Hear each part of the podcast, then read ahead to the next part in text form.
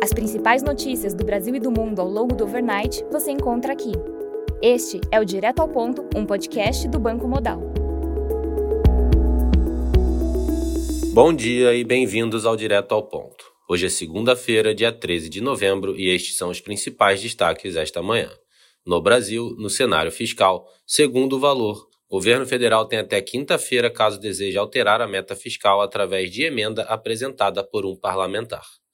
Poder Executivo também poderia solicitar a inclusão na mudança da meta no parecer do relator ou como emenda para votação em plenário.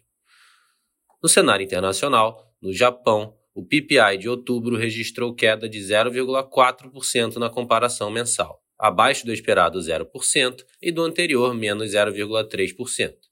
Já na comparação anual, o PPI avançou 0,8%, também abaixo do esperado 0,9%, mas acima do anterior, menos 2%. Na agenda do dia, destaque para a divulgação do relatório Focus às 8h25 da manhã no Brasil e para a divulgação da balança comercial às 3 horas da tarde, também no Brasil. Nos mercados, o dólar index recua 0,1%, o S&P futuro cai 0,2%, enquanto o DAX futuro avança 0,2%. No mercado de commodities, o WTI sobe 0,22%, enquanto o Brent avança 0,2%. Estas foram as principais notícias do overnight. Um bom dia a todos e até o nosso próximo podcast direto ao ponto do Banco Modal, amanhã.